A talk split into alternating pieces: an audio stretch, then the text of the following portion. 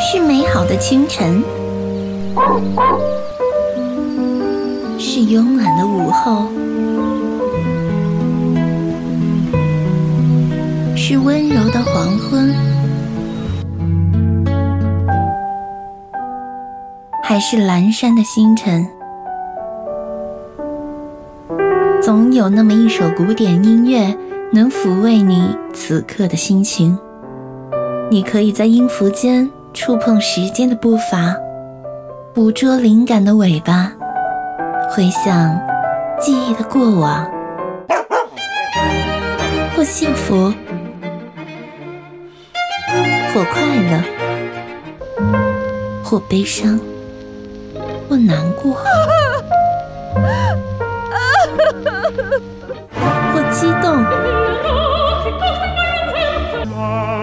不平静，它都会像宠物一样陪在你身边，然后你的嘴角微微上扬。古典音乐汪，用古典音乐陪你享受每个小情绪。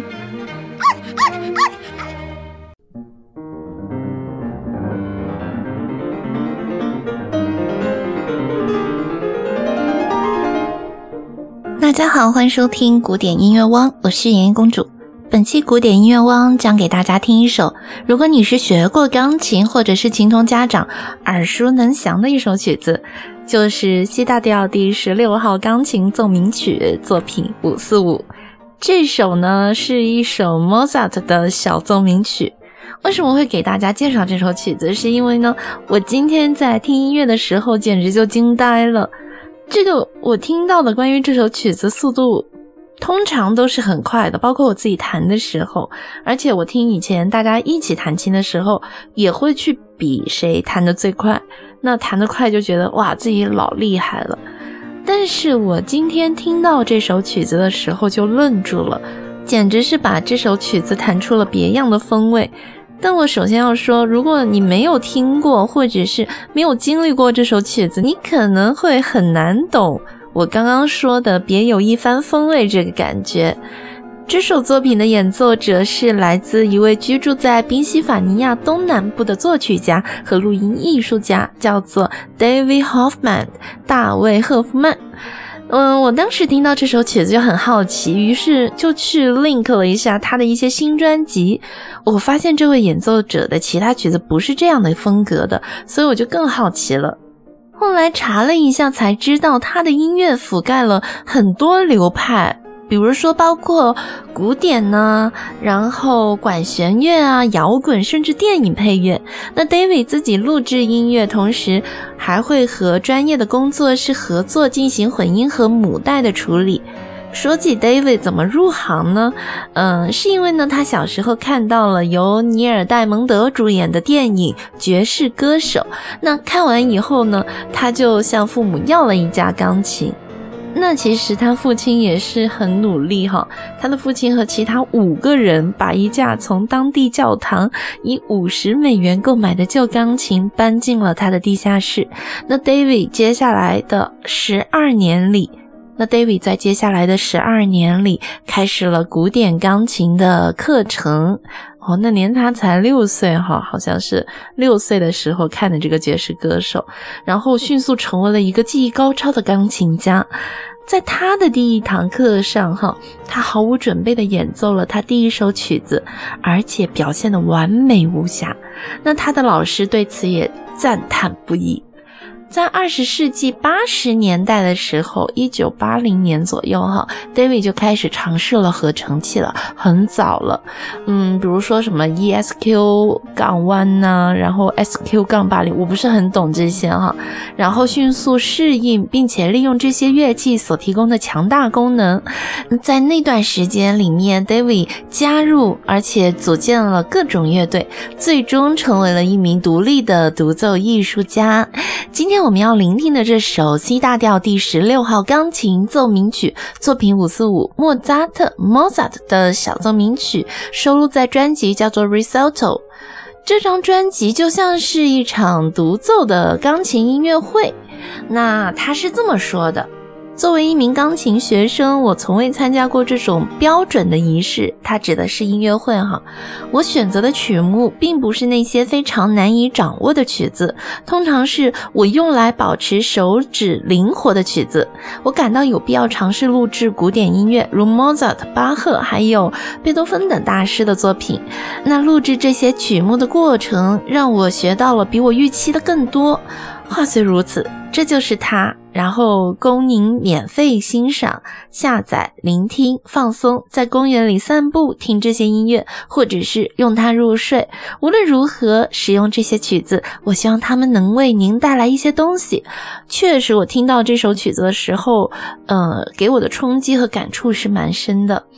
嗯，好了，下面我们一起来听听由 David 演奏的这首 Mozart 的小奏鸣曲。